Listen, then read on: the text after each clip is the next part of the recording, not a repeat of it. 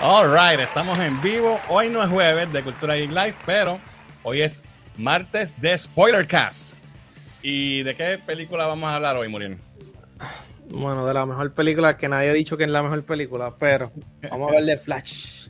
Vamos a hablar de Flash, la nueva película de DC Comics Warner Brothers. Está en cines ahora mismo. Una película muy controversial eh, por muchas cosas. Mucho tiempo en development eh, para que saliera. Muchos problemas. Finalmente está aquí.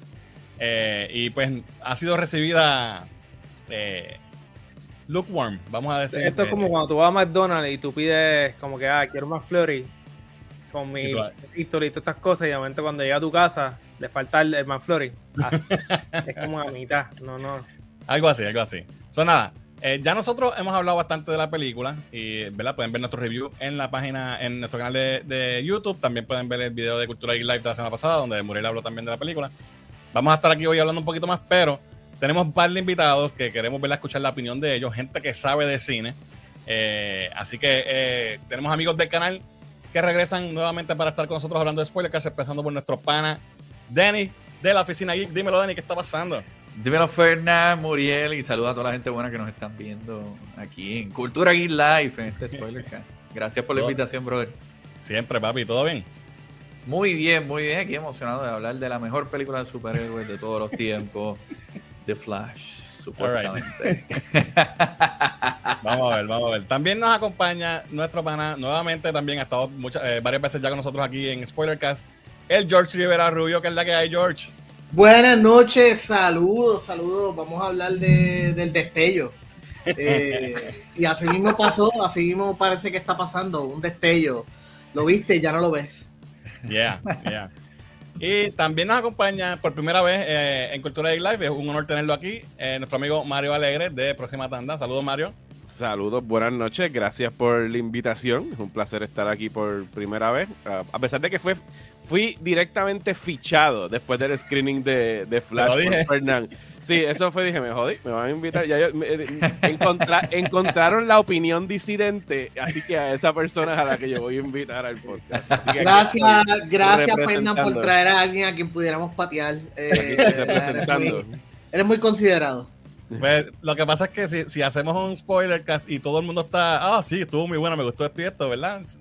pues lo gufiado es tener la discusión de, de, diferentes Mira, Fernán, bájame, bájame con Mario en la parte de abajo, nosotros dos contra ustedes tres como, como a WWE. Okay. Ah, qué bueno. Exacto, Pensé que iba a solito, pero está bien, es bueno saber que... Mira, pero ponme, pero no, pero ponme en el medio, porque yo estoy, o sea, ya, me encantó una cosa de otra. Estoy, tú sabes. Mira, eh, antes, de, empezar, tenemos un par de gente en el chat, así que déjame darle un saludito. Por ahí está Boris Squad, por ahí está, saludos, este, Jan, eh, saludos a Richard de Tactical Noise, por ahí está Berto de Vox Robótica, eh, Spellbox Comic es la que hay, Drago. Eh, EV Games, Electronic Boutique, Ángel. No estoy leyendo los mensajes, Corillo, porque no quiero perder mucho tiempo del live stream. Alvin, saludos, Alvin. Emilio está por ahí también. Jorge de Collector Corps. Saludos a, Angelus, que está por ahí. Eh, Retro Hay un par de gente. Así que saludos a todos. Usualmente en nuestro live stream de los jueves, nosotros leemos todos y cada uno de los mensajes que ustedes escriben, pero cuando hacemos spoiler cuts, queremos dedicarnos a la conversación. Así que si no vamos a estar leyendo los mensajes del chat, a no ser que veamos algo que está chévere y lo, pongan, lo pongamos. Pero si usted tiene algo bien importante que quiere decirnos, tenemos la función de super chat en nuestro canal de YouTube. Así que puede usarlo por ahí, manda un pesito, dos pesitos, 200, 300, 400 pesitos, lo que usted quiera, lo que le salga de su corazón. Y lo leemos rápido al momento. Así que esas son las reglas del juego. Vamos a hablar rápidamente de The Flash. Eh, Flash una película bien controversial. Muchos años eh, de espera. 10 años desde que la anunciaron. Yo creo que son algo así, ¿verdad? Sí. Eh, vamos rápido con, eh, el elefante en el cuarto, como dicen, ¿verdad? La película se esperaba que fuera un éxito. Se esperaba, ¿verdad? Según el word of mouth, se, esperaba. Mira, mira. Ponte este, dos pesitos de, de Drago Gracias a este Drago por los dos pesitos. este se esperaba que fuera un palo y cuando empezaron a salir las primeras reacciones fueron todas gloriosas y de momento sale la película y empezamos a tener word of mouth malo. By the way, me avisan si estoy laggy porque veo aquí que tengo tengo el el símbolo. ¿Me veo bien? ¿Estamos bien? Se muy bien, se muy bien. Todo bien. Digo, no, no yo, sino mi video, porque yo sé que yo Sí, soy sí, por favor, clarifiquen, porque después de esta noche no duerme. Eh, entonces, 55 millones en su primer weekend. Se escogotó. Eh, ¿Cuánto tenía que hacer esta película? Se esperaba que hiciera primero sobre ciento y pico de, de millones, ¿verdad? Bueno, Eh. el, el tracking más reciente la estaba poniendo para los 70. Hace como tres meses estaban esperanzados en que iban a ser como 110, 120 en su primer fin de semana. Eso fue bajando poquito a poco hasta que ya el viernes pasado estaban por la tarde como que no, a lo mejor llega a los 60. ¿Sabes? No, no, iba bajando con, con el Poquito tiempo. Mientras, mientras se acercaba más la fecha de estreno, bajaba más. Y Y, y termina- eso, eso es dom- eso es doméstico, ¿sabes? Doméstico, Claro, ¿sí? sí, do- Sí, Sí, sí, doméstico. sí. Sí, sí. En global 120 y hizo pico. 139. 139. 139 glo- global, que fue, que es lo que hacen muchas películas domésticos en un weekend, en su primer weekend. Sí. Eh, películas de Marvel, como Quantumania hizo el doble de, de esta película eh, en su primer weekend y, y Quantumania tampoco fue bien recibida por los fans, ¿verdad? Pasa que ya viene de Marvel que tiene un pedigree. Eh, so, un opening decepcionante. Bueno, Eh, Adam hizo no- más, si no me equivoco, ¿verdad? ¿Cómo? ¿Cuál, perdón? Black Adam sí hizo más dinero. Black Adam hizo más en su, en su opening, Sí. correcto. Black Adam hizo 67 en Estados Unidos. eh, Y creo que Shazam 2 hizo También hizo más también, hizo como 60 o una cosa así. So, Wow. este Es el absurdo tercer- cuando lo vienes a pensar que The Flash Sí. haya hecho menos que esas dos Sí, películas. Eso pero es verdad. Sí. Y es el tercer este, escogote para DC corrido. Las últimas tres películas han sido fracasos. Eh, ¿Verdad? En cuestión de box office. La película fue entregada, ¿sabes? La crítica original, las primeras re- este, reacciones fue como que una de las mejores super, eh, superhero movies ever. Eh, Stephen King, que la vio y que le encantó. Este, Stephen King la vio tres veces. ¿Cómo fue? que Stephen King la vio como tres veces si le preguntabas Exacto. en Twitter. Yo no sé si, eh, yo no sé. Eso a mí siempre me estuvo raro. Yo creo que eso estaba más comprado que otra cosa. Este, que si Tom Cruise, que si, ¿sabes? Y entonces las reacciones eran como que, wow, el hype estaba demasiado exagerado. Entonces llega la película. de hecho, hasta James Gunn dijo que es una de las mejores superhero movies que él ha visto. Obviamente él tiene un, Sí, que, que iba una razón para decirlo, ¿verdad? Ajá. Sí, sí. Pero, lo contrario. Que, que diga lo contrario.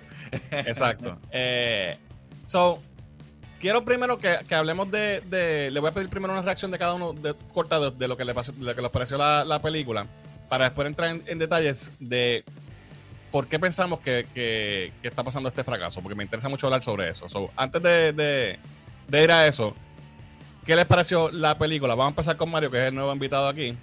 Mario, cuéntanos, pues, ¿qué te pareció la película a ti como tal? Pues eh, a mí no me gustó la película, eh, ni un poquito. Eh, Nada. y- nada, ¿sabes? Pero nada, nada. A, a lo mejor estaba como que dándole el beneficio de la duda durante ese primer acto, digamos, hasta que tienen que meterse en el multiverso, ir para atrás y arreglar las cosas.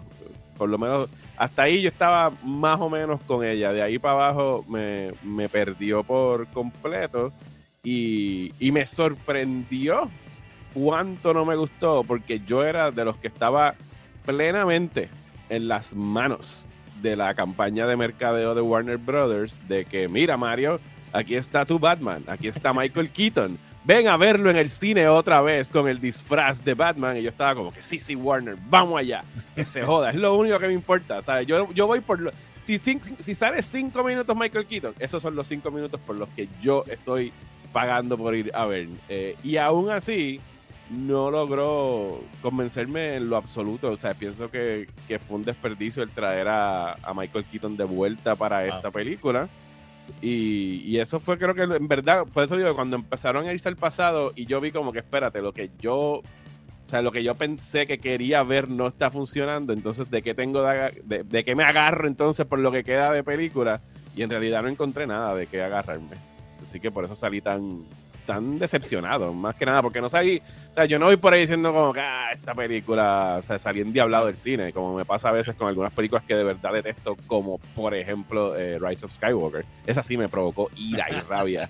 Pero esta era como que yo salí, entonces como estaba rodeado de, de varios de ustedes, por lo menos ahí Yes. estaba Fernán, estaba George, estaba Dennis, y la sala, o sea, tengo que decir que la mayoría de la gente estaba siendo bien receptiva y se estaban riendo cuando tenían que reírse, estaban aplaudiendo, estaban haciendo los juros. Ah, yo decía, mano, ¿qué me pasa a mí? ¿Por qué no, ¿por qué no me estoy contagiando con esto? Sobre todo con la risa de George, que es la risa que todo el mundo reconoce en un cine.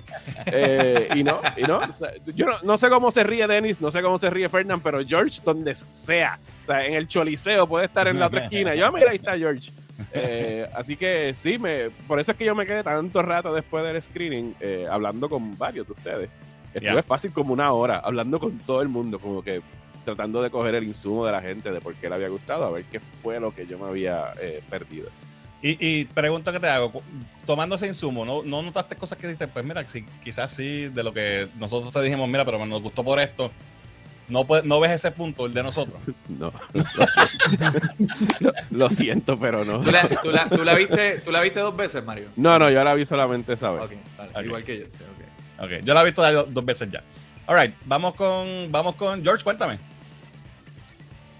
Bueno, pues yo estoy eh, básicamente al otro lado del espectro. A mí me gustó bastante la película. Eh, a mí me encantó Michael Keaton volverlo a ver.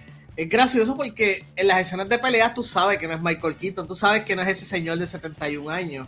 Y aún así, eh, yo suspendí mi incredulidad. No voy a morir. Incredulidad. sí, suspendí esa palabra para disfrutarme la película. No sé, mano, a mí me pareció que es una película que tiene humor, tiene acción, no se toma muy en serio, pero tampoco es muy payaso. Thor, eh, tú sabes, es este... Eh, la parte emocional a mí me tocó, quizá, o sea, eh, la, idea me parece que lo trabajaron muy bien, respetuosamente. por ejemplo, las escenas de Barry con la mamá, especialmente la última escena de ellos dos. Yo estaba allí, este, o sea, yo, yo sí conecté con la película en, casi todo. Eh, no sé, no sé si es que quizás con las películas de superhéroes tiendo a ser un poquito más eh, tolerante. Yo, yo, ok, yo no las veo como un gran cine, entiendo. O sea, no, no tienen que ser gran cine. Yo con las películas de superhéroes, yo, si tú me entretienes, si yo no me aburro, si yo no veo el celular a ver cuánto queda, yo estoy feliz. O sea, no, no pretendo ver la próxima gran película americana, ¿entiendes? Con las películas de cine, de, de superhéroes específicamente. Así que, no sé, yo conecté con la película, a mí me gustó todo. O sea, todo lo, a mí todo lo que me dieron, yo lo, yo, yo lo, yo lo, yo lo, yo lo consumí, yo lo, yo lo disfruté. Ok. That's good. Yo estoy más o menos en ese barco. Con, con mis cositas, pero en ese barco. Alright, Danny, cuéntame tú. Ah, ¿qué te puedo decir? ¿Qué te puedo decir? Eh, no, mira, eh, yo la encontré buena. Yo la encontré normal. Encontré que después te ibas al cine, te la puedes disfrutar, normal, te vas a reír de ciertas cosas, hay ciertas cosas que las encontré estupidísimas. Eh, me encantó Michael Keaton verlo, ¿verdad? En ese CGI haciendo todos sus movimientos. creo que esa parte estuvo, estuvo muy buena. Sacha, Sacha Calle como Supergirl hizo muy buen muy buen trabajo. Y la película me reí en ciertas cosas. Eh, tuve mis problemas y tengo mis problemas serios con, el CGI. Eh, al igual que yo creo que la mitad del universo. Y con muchas cosas cuestionables de la parte de que trataron. Esto fue una, adaptación bastante sencilla y simple de lo que es Flashpoint. Que lo único que adaptaron fue que él fuera al tiempo y salvara a su mamá. Eh, así que es una, una adaptación bien sencilla. Eh, pero yo creo que si hubieran adaptado Flashpoint literalmente completa, claro, eh, estableciendo todos los puntos de Flashpoint antes y todo eso, hubiese sido un palo. Anyways, eh, la encontré buena, me gustó. La, yo creo que, yo creo que no, no, es tan mala película, pero tampoco es la mejor película de verano que hay, o la mejor película de superhéroes, o todo este hype train que vino desde el CinemaCon que cuando tú leías las reacciones de todo el mundo, tú decías, pero espérate, esto va a ser, va a haber un antes y un después de Flash. Y eso no pasó. Eh, yo terminé la película, contra qué chévere, ¿la voy a ver de nuevo? No. Maybe cuando llegue a Max la veo. Me, no me pasó eh, con, por ejemplo, con Spider-Verse, que terminó Spider-Verse y yo dije, espérate, yo, yo tengo que ver esto de nuevo y sentar, yo tengo que experimentar esto de nuevo. Ese feeling no lo tuve. Eh, y ya pues tú salí pues normal. Normal. Me la disfruté, estuvo chévere, no la tengo que ver de nuevo, pero y tampoco es la película más grande de todos los tiempos o, que va a cambiar el universo de DC. O como dijo D-Rock, va a cambiar la jerarquía. The Rock tiene que estar bien contento ahora mismo, ¿sabes? Pues sí, posiblemente. Bueno, literalmente cambió la jerarquía, porque se quedó Black Adam, en ese ranking quedó Black Adam primero, después Shazam y después de Flash. Literalmente. Tú sabes que, este, eh, y aquí yo estoy de acuerdo con Dennis, yo creo que el hype que le pusieron de que era la mejor fue demasiado, porque no está ni siquiera ni, ni a la mitad. Yo, no, yo diría que está como que mid-tier eh, del tiempo moderno. Pero sí quiero mencionar el hecho de que eh, creo que en el 2018 tuvimos Into the Spider-Verse el año pasado tuvimos Everything Everywhere All at Once.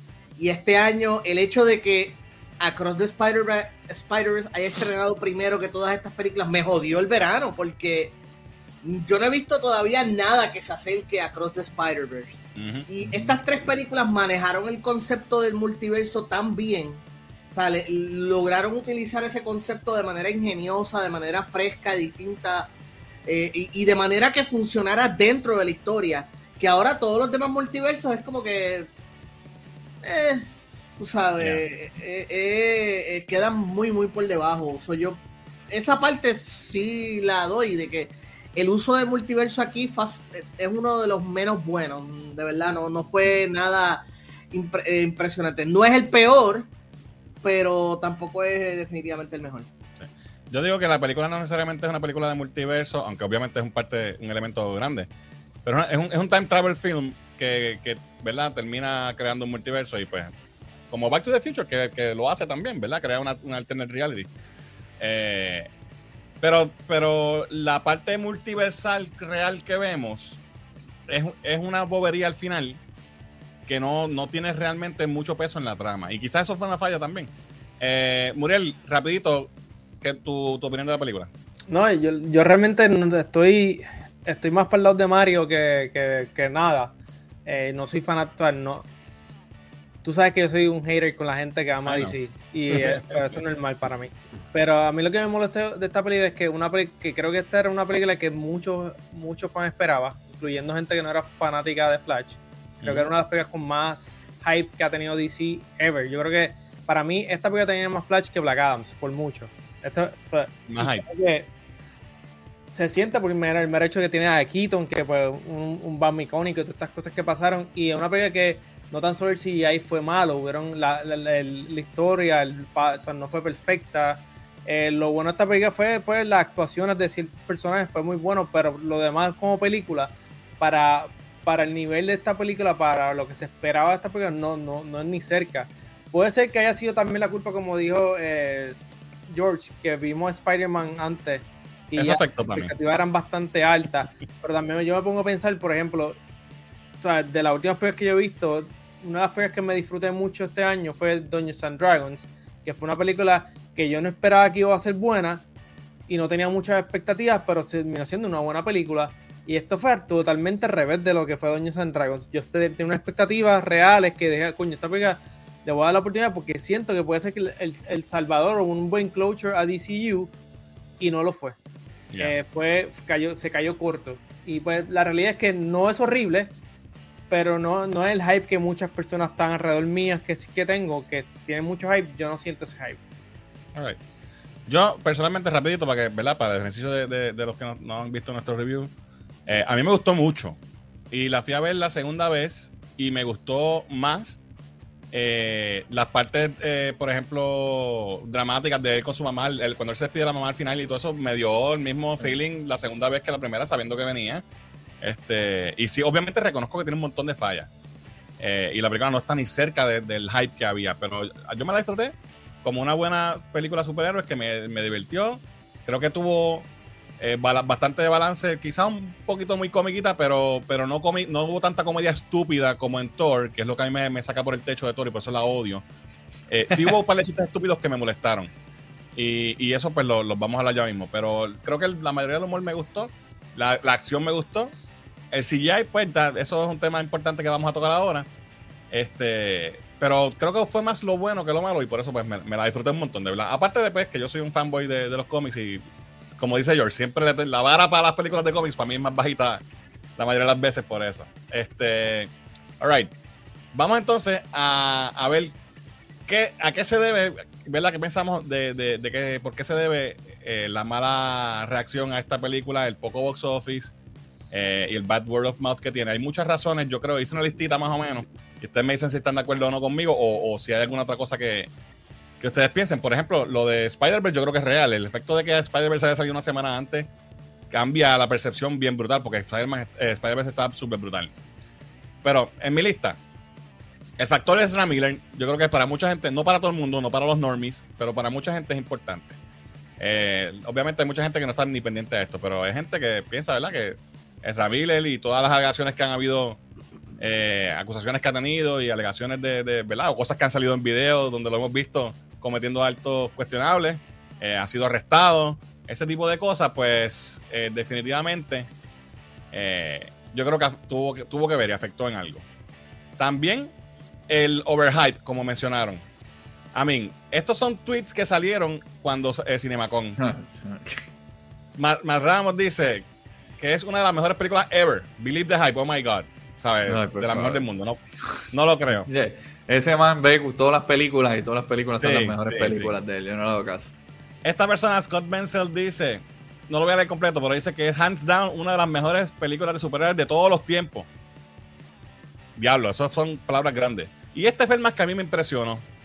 Este tipo, ah, no, eh, eh, Humberto González, el Mayimbe, que es un, un scooper que, ¿verdad? Yo lo sigo porque siempre da buena información. Dice que está en la misma conversación con Superman 78 y Batman 89. Eh, y él, Diablo, mano. That's, that's really break, mano. So, yo le diría a, Humberto que se mantenga buscando scoops y se deje estar dando opinión de película porque está bien equivocado. Uh, hay que reconocer, ¿verdad? La película fue buena, pero no es para tanto, en mi opinión. Otra cosa, eh, el CGI, obviamente. Sabemos que el CGI fue un problema y lo vamos a tocar como tema completo ya mismito. Eh, ¿Qué más tengo por aquí? Eh, el final. By the way, gente, este es un spoiler, ¿verdad? Estamos, vamos a hablar con spoilers full, por si no lo había mencionado. Claro. Si están viéndonos y este, ¿verdad? Esto es un, un spoiler vamos a hablar con spoilers. Porque voy a poner una foto del final ahora mismo. El final deja más preguntas que contestaciones. Es como con what the fuck. Y tú no entiendes, no, te deja los pies eh, planos en la tierra de, qué está pasando ni qué va a pasar con el DCU. Es como que una loquera. Y, y, creo que eso afectó a la gente que salió del cine y le dio el cinema score de B que B es un Cinema Score malo, realmente. Eh, mira, tenemos un super chat, déjame cogerlo rapidito. Eh, Cristian dice, por poco no llego, pero ahí están cinco para las medallas, se las comparten. gracias, Cristian. Nice. de cinco pesitos, gracias. Eh, otra, otra razón que yo entiendo que puede haber afectado, que, tiene que haber afectado, es la mala fama que tiene el DC Universe. ¿Verdad? Y lo estamos viendo con tres fracasos corridos en el cine. Eh, todos los revoluciones que hemos visto y pues la, apatía que le tiene el público en general a DC en el cine. Eh, otra cosa también que a muchos afectó, a los que están pendientes a esto, James Gunn eh, dice, mira, sí, esta va a ser la última y vamos a empezar de nuevo, pues mucha gente dice, ah, pues para que la voy a ver. Y lo mismo va a pasar con, puede pasar con Blue Beetle y con Aquaman, porque el anuncio del nuevo universo antes del lanzamiento de estas tres películas que estaban ya en schedule, pues debe haber afectado la opinión de mucha gente. Eh, y obviamente tenemos el Arrowverse que llevaba más de 10 años corriendo, 9 seasons de Flash. Eh, mucha mm. gente puede haber dicho, ya yo he visto esto mil veces, ya yo sé que, es, que Flash correr al pasado y salvar, a salvar a la mamá, eso pasó en el show. Pues también, maybe, mucha gente dijo, ya, yo espero que salga en HBO Max. Eh, y por, por último, no, no al nivel de película, pero puede haber afectado bastante en la promoción, al igual que el, el, Revolu de Sam que no lo pusieron a, hacer promo, porque obviamente el tipo está, tiene 20 problemas. Eh, la huelga de los escritores, de los escritores. ¿Por qué? Los, los, late night shows no están corriendo porque no hay escritores. ¿Y dónde, dónde la mayoría de las, películas se promueven? En estos shows. en parte, tú no puedes llevar a Michael Keaton a que salga con Jimmy Fallon y, esa, y eso esté todo el mundo viéndolo por YouTube al otro día. Pues eso en parte también debe haber afectado, pienso yo, eh, el box office, el hype para la película y ¿verdad? La, opinión y la, la percepción de la gente que no está pendiente de esto como nosotros, los normies o a la gente normal, ¿verdad? So, ¿Qué piensan ustedes que afectó, además de estas cosas, o, elaborar sobre estas cosas que, que piensen ustedes que, afectó a la película? Mano, yo, y con permiso, ¿verdad? Que brinqué rápido, pero para mí algo que está afectando bien grande es el streaming. Eh, creo que casi todo lo que mencionaste afectó específicamente en la audiencia hardcore. Cuando tú estrenas una película de superhéroe, esa primera semana, esas primeras dos semanas, la gente que te llena la sala son los hardcore, los fans hardcore, ya sea del género de superhéroe o del o de esa compañía en específico o del personaje en específico. Esa primera, segunda semana. Y luego entonces empieza ahí la, la, la, audiencia eh, eh, mainstream, la audiencia regular, los normies. Yo creo que el hecho, todo lo que tú mencionaste afectó con los hardcores. Eh, la, la situación con Ezra Miller, que la realidad es no hay manera que tú no lo veas que tú no puedas decir el tipo salió bien. O sea, el tipo no ha pagado ninguna consecuencia. Bueno, una, consecuencia que tú puedas decir, ok, pues qué sé yo, fue preso, tiene problemas legales, qué sé yo. Eh, eh, eh, la única consecuencia que tú puedas decir genuinamente es que no hay ningún proyecto con esa familia en el futuro. O sea, hasta donde yo sé me pueden corregir, pero no han anunciado que él va a estar en otra película, en una serie, en nada. O sea, él está sencillamente detenido. Así que por lo menos podemos decir que eh, eh, eh, esa consecuencia la está sufriendo. Pero para mí no es suficiente. No. O sea, no es suficiente con decir que no está haciendo películas. Kevin Spacey tiene unos revoluciones legales. ¿Por qué este cabrón no? So, anyway, eso es una. lo otro es este, todo lo que tú dijiste, todas esas cosas. Pero aparte de eso, el streaming. O sea, mal acostumbraron la gente, mal acostumbraron ya la gente de que en 30 días Ah, pues, ¿qué dice la gente? Que está más o menos, eh? ah, pues yo no voy a gastar, yo no voy a gastar 20 pesos, 10 pesos, porque Puerto Rico todavía es relativamente barato ir al cine. En Estados Unidos, la taquilla más barata te puede salir en 10 dólares. Entonces, más aparte tienes que llevar la familia, son los hijos, más el postcón, más los dulces. Entonces, pues mucha gente, ya ellos mal acostumbraron a la gente de que yo no voy a gastar 40, 50 dólares en taquilla, otros 20 dólares en comida si en 30 días o 40 días la voy a tener en streaming. Y como la gente dice que está regular, pues ya pero no tengo prisa. Así que, ¿verdad? Pienso yo que, fue una combinación, fue la suma de todo lo, todo lo mencionado. Ok. Mira, yo creo que con ese tema del streaming, yo, yo creo que este sí tienes un buen punto, George, pero yo, yo no creo que haya sido como, que, como para aguantar tanto la taquilla de esta manera, por una película tan esperada, ¿no? Porque, por ejemplo, estoy buscando aquí rápido. Eh, si fuera ese el caso del streaming, pues la gente no hubiera ido a ver Fast and the Furious, que Fast and the Furious 10, que generó 679 millones mundialmente con un presupuesto pero, de Pero esa es una película que le gusta a todo el mundo. O sea, que tiene, pero pero lo que te digo es, lo, que quiero decir es porque George lo ata eh, a, los comentarios. Al, word, mouth que hay, ¿verdad? De, que hubo de Flash. Eh, yo creo que sí, que en efecto en algún momento esto se ve, se ve afectado por, el streaming. Pero no creo, no creo que tanto. Yo creo que esto es más bien, eh, por ejemplo, el, el, marketing de esta película. ¿Cuál era el relajo que nosotros teníamos? ¿Que esto iba a ser qué? Batman 3 Batman Returns Again, ¿por qué? No me vendiste Flash en toda la gente, en todo el, en todo el mercadeo. La gente, el punto principal de esta película era que Michael Keaton iba a regresar como, como Batman. Pero ¿quiénes conocemos a, Michael Keaton como Batman? Los de la Cuarentones como yo. claro, esos son los que no conocemos. Si tú le dices que Mario lo habló una vez, si tú le dices a un chamaquito de 15 años, oye, Michael Keaton regresa como Batman, te va a decir, ¿quién, quién es Michael Keaton? O sea, eso, eso es un problema. Segundo, Ramírez no hizo nada de prensa. Trajiste el punto de que Ramírez tuvo los problemas. A las personas generales no les importa eso. No están ni pendientes si Ramírez tuvo problemas en Hawái o no tuvo problemas en Hawái. Pero no hizo nada de prensa. El tour de prensa se lo tiró Sacha Calle solita. Tranquila, cargó con toda la publicidad. Eh, déjame ver qué más tengo aquí. Tengo lo de, lo también lo de lo del hype train, que ya lo hemos, lo hemos mencionado. Este, que eso para mí fue completamente absurdo que la, elevaran de tal manera para encontrarte con una película que es completamente eh, normal. Eh, y obviamente, pues entonces empieza cuando sale la, película, que empiezan a salir estas primeras reacciones por la gente que no la vio hace tres años atrás, porque aparentemente cuando nosotros la vimos en Puerto Rico, eh, este, todo el, universo, la mitad del universo ya la había visto. Oh, sí, eh, todos los fan screenings. Hicieron un montón de fan screenings, hicieron este screeners de prensa y toda esta gente pues está hablando bien brutal. Eh, cuando nosotros la vimos, pues ya que empiezan a salir las reacciones más, más normales, pues ahí es donde tú chocas con la realidad y te encuentras con esta película que no es no es tan, tan y tan eh, brutal. Entonces, contestando aquí una pregunta que, me hice, yo tengo, yo tengo un par de preguntas y, por ahí tú lo sigues, Fernando, ¿verdad? Porque no me quiero quedar con, con el stream. ¿Por qué no incluyeron a Grand Ghosting en, en, el, en los cambios? Eh, ¿Verdad? Si todo era CGI y finalmente hiciste un reguero de cambios ahí solamente para hacer fanservice puro. Pues mira, pues tírame a Grand Ghosting que de alguna manera u otra tiene un cariñito de la gente eh, en, en la, en, de la serie. Este, las primeros dos episodios, eh, seasons de esta serie fueron buenos. Después de eso fue, fue un downgrade. Pues, eh, ¿por, qué, no tuviste una pelea final con Dark Flash? ¿Qué pasó con eso? Eso fue una conversación al final.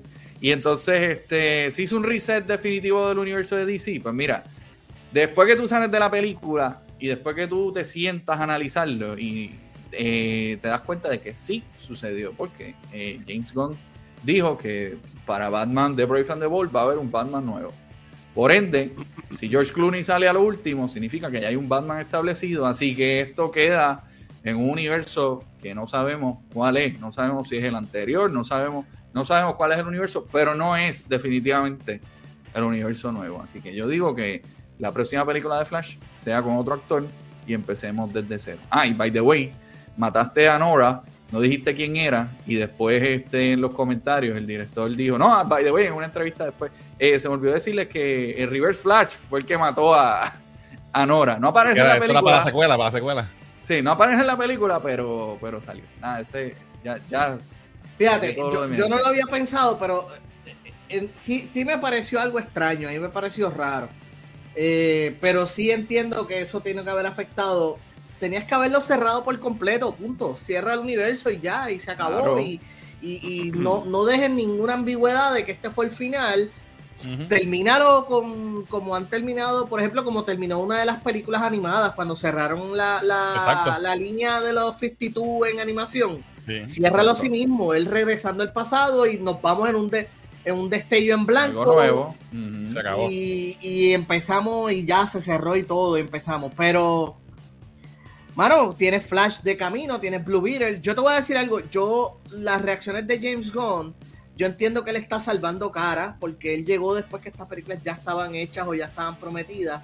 Y obviamente él no puede decir claramente, yo quiero que estas películas sean un fracaso para poder empezar desde cero y salir. No puede hacer eso, tú sabes, aunque lo esté pensando. ¿Qué es lo que estaría pensando yo? O sea, llegué yo a empezar esto desde cero y yo quiero salir de todo esto para volver a empezar de cero, pero no lo puedo decir así. Tú sabes. Pero yo, pero yo creo que lo que debió haber hecho fue callarse la boca y ya y esperarle un año para hablar de sus planes. No había que hacer ese, anuncio tan en ese momento, tú sabes. Este, Mario, ¿alguna idea, alguna opinión sobre esto de, de qué pudo haber causado todo esto? Eh, todo lo que mencionan definitivamente tiene que haber contribuido. Yo, yo añadiría lo siguiente. Eh, y aquí hago el disclaimer antes de que me caigan los chinches. Hmm. Mis superhéroes, mis superhéroes favoritos de cualquier género siempre han sido de DC. Lo que significa que llevo 10 años sufriendo por lo que ha sido eh, el universo de DC en el cine. Y si, y, ¿sabes? No me gusta comparar, pero como es la obvia comparación, ¿sabes? Marvel ha tenido fracasos desde Iron Man para acá. Ha tenido varios fracasos. Pero la razón por la que Marvel ha podido sobrevivir esos fracasos es porque le podías dar borrón y, seguirlo. O sea, si alguna película fracasaba, o sea, si Thor Love and, eh, Thunder iba a decir Dark World, pues irme más para atrás. Si Thor Dark World no funcionaba, pues Thor Dark World no funcionaba y seguías andando. Después venía otra de otro superhéroe que, pues con suerte, iba a funcionar mejor. DC nunca tuvo los fundamentos bien establecidos para poder sobrevivir malas películas. O sea, arrancó con Man of Steel. Ah, o sea, tiene sus defensores y sus detractores. Incluso yo, que no me gusta, pienso que la movida lógica hubiera sido un Man of Steel 2. cuestión de darle como que mayor fortaleza a ese Superman que tanto necesitaba DC para poder estar sólido con el arranque. Y Warner Brothers estaba tan desesperado por alcanzar a Marvel que fue como que no, necesitamos el Justice League, lo quiero ahora, lo quiero mañana, necesitamos, necesitamos empezar a tener a todos los superhéroes, a todos los superhéroes. ¿Y qué hicieron? Hicieron Batman y Superman, hicieron Justice League, hicieron Suicide Squad y la gente nunca tuvo el chance de verdadera, o sea, fuera los hardcore Snyder fans, la gente normal, la gente que es la que de verdad mantiene a flote, o sea, la taquilla, porque no es solamente apelar a, tu nicho de la, gente que le gustan los cómics, es apelar a la gente que no le interesan los cómics, pero o sea, eh, Avengers eh, Endgame no se convierte en lo que es si tú no apelas a la masa, jamás y nunca. O sea, si solamente fuera un nicho, jamás hubiese se hubiese convertido en el fenómeno taquillero que fue. Tú tenías que ir más allá de eso. Y las películas de DC, por un sinnúmero de razones creativas, artísticas, eh, de, negocios, nunca pudieron establecer bien, sólidamente su universo lo suficiente para aguantar películas malas. Por eso es que hemos visto de corrido ¿sabes? Películas como Black Adam, de héroes menores, o sea, menores, estoy poniendo codes, tan menores como Guardians of the Galaxy, pero mira Guardians of the Galaxy en lo que se convirtió. O sea, héroes como Shazam, que la primera fue como que jiji, está chévere, pero no te aguanto una película mala. Y The Flash, ¿qué hemos visto de The Flash en el cine? Vimos una aparición de él en Batman v Superman. No, perdón. Sí, ¿verdad? Salió brevemente en Batman v Superman. Un segundo. Eh, y... Que nadie lo entendió cuando salió. Vimos un poquito más de él en Justice League, pero era de estas cosas donde less is more. O sea, era como que todo el mundo hablaba bien de esa versión de Flash porque era, o sea, salía poquito, ¿sabes? Gustaba, qué sé yo, lo vimos en el Snyder Cut también. Pero tú tiras así de sopetón una película de The Flash, pues nosotros sabemos quién es The Flash. Y la gente conoce a The Flash por, por la serie de televisión, yo diría que mayormente las personas que no están tan involucradas con eso, pero no era lo suficientemente grande como para que la gente haya salido en masa. Ah, espérate, vi una película de Flash. y entonces cuando llegan al cine, y esto ya es pues para ver la cola que tengamos eh, la próxima semana, depende del bajón que vaya a hacer en, en taquilla. Mi reserva con la película es precisamente que yo no siento que es una película de Flash. Yo pienso que empieza con la premisa de que va a ser una película de Flash y arranca con la preocupación y con el conflicto de que, o sea, mi papá está preso por el asesinato de mi mamá hace 10 años, tengo este nuevo poder y una vez el poder lo activa y regresa al pasado, se convierte en vamos a crear otra vez un Justice League, vamos a rehacer Man of Steel y olvídate de Flash, porque incluso a mí me sorprendió mucho cuando salió la versión de, de, Flash que se ve por un instante cuando él está corriendo por ahí, que eventualmente al final venimos a descubrir el quién era por mi cabeza pasaron un chorro de posibilidades de quién pudo haber sido, pero al final se casaron con la más simple y me sorprendió mucho que una película acerca de a mí me asesinaron a mi mamá, ahora puedo viajar en el tiempo, nunca hubo una curiosidad de, coño, déjame ver quién mató a mami. Ah, gracias. Eh, antes, de, antes de ir a buscar otro Batman y otro Superman, déjame, déjame ver quién mató a mi mamá. A lo mejor no voy a poder liberar a mi papá, pero déjame ver qué pasó en ese instante y la película no tiene esa curiosidad en ningún momento. O sea, ni siquiera dan una excusa para que él no haya tenido esa curiosidad de saber qué fue lo que pasó con su mamá. Lo que tiene prisa es por, pues por ir a Michael Keaton, que mi problema con Michael Keaton es que, pues, o sea, la idea de Michael Keaton ya estaba expresada en los trailers y no hicieron más nada con él. O sea, no, no sucedió algo como, como sucedió cuando trajeron a todos los Spider-Man en No Way Home que pudo haber sido vamos a ponerlos a pelear y ya, y la gente hubiese estado feliz. Pero tuvieron un suficiente tiempo en pantalla para que Tobey Maguire pudiera reflexionar lo que significaba ser un Spider-Man 20 años más viejo, para que Andrew Garfield reflexionara sobre su Spider-Man en pantalla y a Michael Keaton aquí lo trajeron para que tocara los hits, dijera un catchphrase y otra frase que nunca fue un catchphrase, pero ellos decidieron que era mercadeable. Eh, y, y, ya, o sea, no hay ningún momento donde tú de verdad utilizas al personaje de Batman para hacer alguna otra cosa que no sea como que el, gancho nostálgico que estaba en, en, la película. Y si, y si me voy con Supergirl, olvídate. O sea, eso ya era encontró ofensivo lo que le hicieron a, a Kara después de casi 40 años sin pasar por el cine. pero, pero regresando a tu pregunta original, pienso que sí que DC no tenía la, las la, la, estructura lo suficientemente sólida para aguantar malas películas y mucho menos tres corridas. Exacto. Alright, eso es un buen punto y han, han sido más las malas que las buenas eh, en lo que llevan de DCU, so ya. Yeah. Ok. Bueno, si te vas para atrás, el último paro de DC. ¿Qué fue Aquaman? Eh, Aquaman. Yo creo que fue. Aquaman. En 2018. ¿sabes? Pero Eh, palo eh, en cuestión de, de números, porque de Suicide Squad a mí me encanta. De Suicide Squad Sí, sí, no, no, estamos hablando en términos de chavo. película, sí. Y, la, y yo sé que el periodo de la pandemia no se puede juzgar correctamente porque las estaban tirando Claro. todas en, en HBO Max. Sí, A mí me gusta claro. mucho de Suicide eh, Batman, de Batman se vio el año pasado y pienso que está brutal. Sí. Eh, pero en términos de lo que está atado al DCU, porque de Batman Ajá. es como que esta otra cosa que está fuera. Claro. Yo pienso que ya llega un punto, y me pasa con gente que yo conozco que en algún momento les gustaron, incluso con las de Marvel. Yo pienso que es- y, y está pasando con Marvel, y creo que lo vamos a ver con The Marvels, y lo vamos a ver con un par de proyectos más. Yo pienso que los estudios han saturado el mercado de Sí. historias de cómics, y que ya la gente, la masa, están como que, ok, ya, ya le perdí el hilo, ya no me interesa, ya no sé por qué hay tres Batman y cuatro Spider-Man y tengo que ver Secret Wars y tengo que ver la otra cosa y ya como que ya es too much. O sea, y es lo que usualmente sucede con cualquier cosa que se pone de moda en los estudios. O sea, te lo meten Sí. por el gasnate hasta que te hartas y se mueven a otra cosa. Y- También y pa- pregunto yo, pero yo les pregunto, ¿ustedes no creen que está pasando algo adicional? Porque, por ejemplo, yo estoy viendo los números de, de, re- de, ¿verdad? De, de taquilla lo que va del año. Guardians of the Galaxy 3 recaudó menos que la segunda y para mí está mucho mejor que la segunda. Definitivo. Eh. Fast X incluso recaudó menos dinero de lo que hasta esa, esa franquicia tiende a recaudar. Prácticamente todo el mundo está. La única película que recaudó un- una cantidad ridícula de Mario. dinero fue Super, Super Mario, Mario. Bros. Sí. Todo el mundo está por debajo de lo que uno esperaría, especialmente siendo verano. Estamos en la temporada veraniega. Así que, y Elemental, que estrenó la el, el, el- el estreno Flop. más bajo de Pixar en su historia, fue un fracaso. Ahí yo sí insisto que el problema fue el streaming y pienso que la culpa es que Disney depreció la marca de Pixar estrenando tres películas corridas de ellos en sí en, en Disney Plus. Pero yo pienso que algo en general está ocurriendo con la taquilla y, y- y es porque los números están ahí, o sea, se puede ver en los números.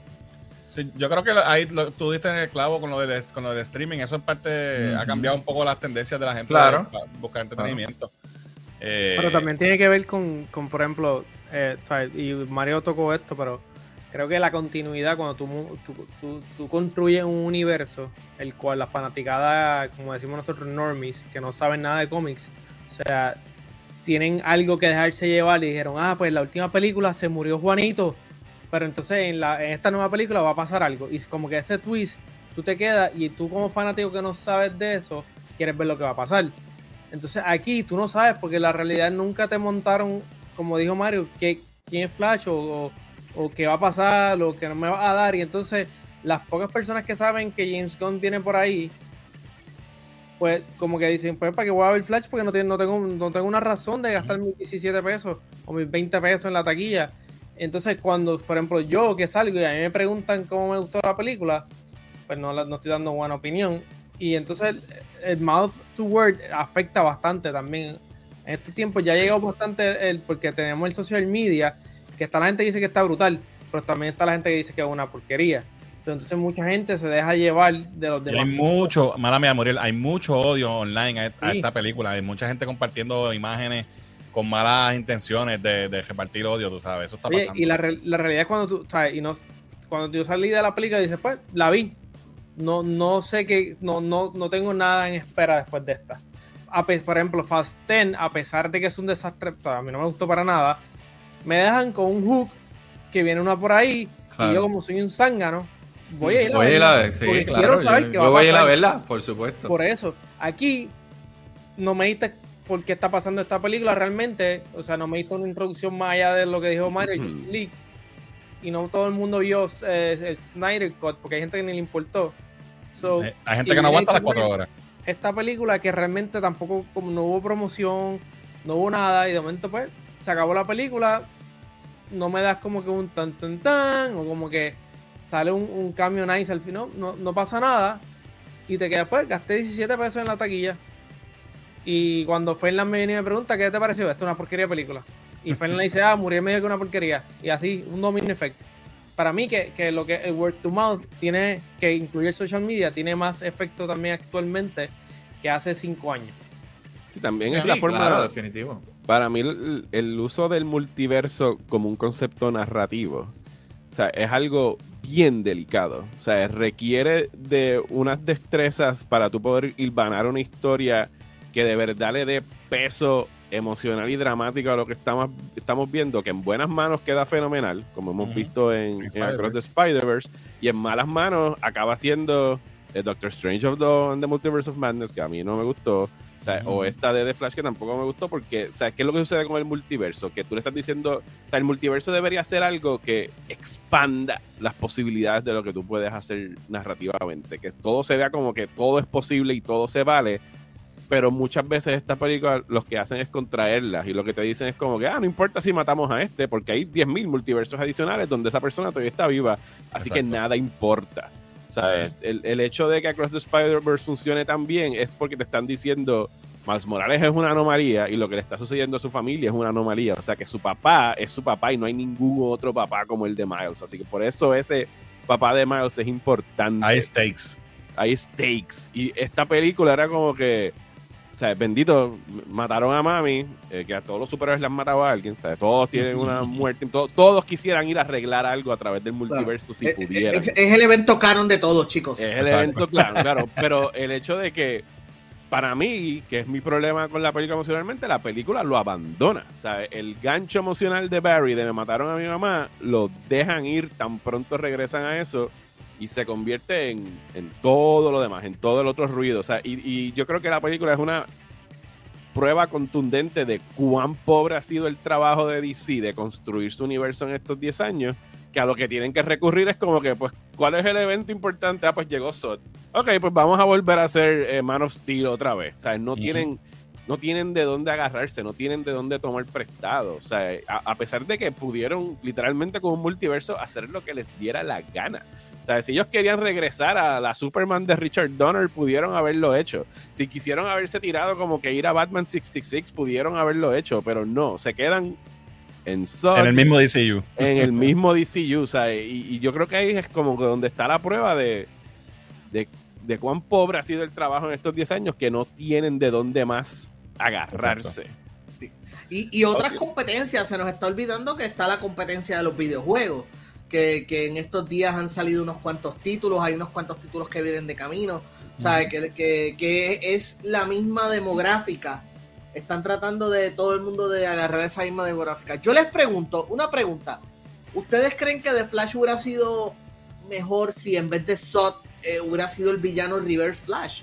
Porque en realidad tú podías haber quitado a, a Zod y habías puesto el Reverse Flash y la situación era la misma. Estoy en otro universo, necesito la ayuda de Batman, necesito la ayuda de Superman y como quiero hubiera pasado más o menos lo mismo. Yo hubiese preferido que hubiesen sido más fieles a Flashpoint, porque al fin y al cabo lo único que toman es el, concepto de Flashpoint. Y, y, no hacen más nada con eso. Y hubiese sido, hubiese sido interesantísimo ver otras versiones de, de Gal Gadot como Wonder Woman o otras versiones de, de Aquaman como se ven en Flashpoint. Eh, pienso que hubiese sido una película mucho más interesante, incluso para personas que no estuviesen eh, como que invertidas en, lo que estaba pasando en DCU, en el DCU, perdón, porque se hubiese sentido posiblemente fresco y como que innovador y no necesariamente ir para atrás. Para mí eso, hubiese significado ir hacia adelante. Y la película lo que hace es ir literalmente. Y, en, vez de Michael Keaton, Jeffrey Dean Morgan como Thomas Wayne Batman. Eso hubiese estado tan espectacular. Eso, eh, la tenían sabe, perfecta para hacerla. Y, y yo no dudo que en algún momento de toda la historia de lo que ha sido tratar de llevar Flash a pantalla, porque recuerda cuántos directores han pasado por aquí. Sí, en algún libreto tiene que ver. En algún libreto eso pasó y estuvo en planes porque estaba ahí, o sea, estaba puesto para que sucediera cuando pusieron a Jeffrey Dean Morgan en Batman v Superman. Eh, ahí también está sugerido Flashpoint en, Batman v Superman. Es cuestión de que Exacto. las cosas no nunca nunca le han salido a DC como ellos quisieran que hubieran salido. algo que iba a mencionar sobre, sobre lo que tú mencionas, Mario, del multiverso y, todo esto. Eh, justo con la fatiga que puede haber de, de superhero movies, el peor momento para hacer una para, para que todo el mundo pega a hacer películas de multiverso fue ahora, porque ya tiene gente cansada también. Y encima de eso se lo vas a poner bien complicado para que no puedan seguir las historias y tengan que ver, ¿sabes? Cuatro Batman y tantos personajes, ¿sabes? La gente se va a confundir así, para el carajo, yo no voy a ver esto. Antes tú llevabas una línea, por ejemplo, por eso fue tan exitoso eh, Infinity War y, Endgame y toda este, esta línea, porque era las gemas y la gente estaba pendiente de qué va a pasar con las la fucking gemas. De momento ahora hay tantas cosas que a alguien que no le importe mucho de decirle, ah, esto es muy complicado, olvídate. a, Marvel tampoco le ha salido muy bien el, multiverso. Exacto, Ha sido, ha sido su etapa más floja, pero por mucho. O sea, porque, como dije, sea, pienso que es algo delicado que requiere de, de alguien que sepa hacer como que buen storytelling y sobre todo cuando quieres expandirlo a través de series de televisión y múltiples películas. O sea, llega un punto donde la gente que no está acostumbrada a eso, incluso uno que está acostumbrado a eso, que uno sabe que está sucediendo lo mismo que pasa en los cómics. Cuando se pone demasiada pelúa la cosa, hay que darle el botón de reset, hay que rebotear el universo porque ya, y, para, allá, que se dirigen todos. Para allá se dirige Marvel y para allá se dirige Warner Brothers con DC. Y yo honestamente no sé si lo vayan a aguantar. O sea, si, si el, público vaya a soportar ese switch. Yo pienso... Maybe un break. Yo pienso que yo pienso que lo del Superhero Movie Fatigue es algo real, y lo negué por mucho tiempo. Eh, pero pienso que ya se está se está viendo en la taquilla. Y me preocupa la taquilla de Blue Beetle. Pienso que la taquilla de, Aquaman también está en peligro de Marvels ni se diga. Uf. sabes no vienen cosas por ahí que vayan a ser alentadoras para este género en el cine pienso yo. Fíjate nosotros eh, hicimos un, un panel en Comic Con este año y el tema era precisamente Superhero Movie Fatigue y llegamos a la conclusión de que no necesariamente es que hay fatigue sino que hay fatigue de malas películas. Y hemos tenido También, una sí, de películas definitivo, definitivo. Porque cuando son buenas la gente va. Claro, eh, Across the Spider-Verse está haciendo más chavos que la primera. O sea, está, está duplicando la taquilla de la primera. Eh, lo que sí es lo, pero, pero todo eso abona a lo que ya hemos estado hablando de que la gente decide, es más juiciosa con qué va a ir a ver al cine. También la taquilla está más cara. La taquilla está más cara. Nosotros somos dos y son cuatro. Estás hablando de 80, 100 dólares por salir al cine. Eh, una familia de cuatro. Otro punto importante que no lo mencionamos. Eh, estamos viendo muchas películas una tras de la otra, muchos eh, blockbusters grandes saliendo toda la semana peleándose por todas estas pantallas premium, IMAX, Screen, whatever, este, la 4DX, que son las que más chavos dejan. Entonces tienes, tienes una película que sale esta semana y la semana que viene ya viene la otra y la sacan de las pantallas que más chavos dejan para poner la otra. Y entonces pues, eso afecta al box office de todas estas películas, que están todas muy corridas. Aquí, aquí lo que estoy viendo que hacen, por ejemplo, yo vivo al lado de Disney y lo que hacen es que una hora tocan una película en la pantalla grande y después la otra hora en la otra película. Como que ellos rotan las películas dentro de esta pantalla ah, grande. Eso aquí no se ve, ¿verdad? Por ejemplo, yo Aquí lo que hacen es que dividen, si están, por lo menos en la de IMAX, en Carolina a veces ponen una película y en Montelledra ponen, otra. Ponen otra. Sí, pero yo prefiero a veces, porque no sé, yo sé, puede ser que sea un viejo ya cascarrabia, pero me gusta sentarme chilling. Y en IMAX yo siento que nunca me puedo sentar tranquilo. De verdad. Como que hay demasiado gente alrededor mío y me, me sacan la concentración. Y me gusta últimamente como que irme a la, sala y siento que las salas pequeñas funcionan, están funcionando mejor que las salas grandes. Por lo menos aquí yo la veo más llena, usualmente las salas chiquitas que las salas grandes. Ah, es un punto. Eh, pero yo creo que obviamente las premium dejan más chavos o les conviene a las películas tener más pantallas premium. Vamos, vamos a hablar un poquito. Denis, parece que se le cayó el internet. Eh, me, me, me texteó. deja que suba. Fue Luma. pero vamos a hablar un poquito del CGI que ha sido tan tema de conversación tengo varias imágenes aquí. Eh, la escena del baby shower. Mucha es lo primero que sale en la película y es, lo que, es el primer, la primera pescosa que te da con, el CGI. Y sí, la realidad es que los bebés se ven. A mí, cuando tú escoges hacer bebés en animación en CGI, ya, ya te estás tirando un tiro en el pie porque animar un, un bebé o un niño pequeño es bien difícil eh, que quede realístico. Y entonces tenemos como 10 bebés que Flash tiene que rescatar. Y la realidad es que eh, está malito ahí. Eh, ¿Qué les pareció esta escena? Eh, me, pienso que es una buena idea y una muy pobre ejecución.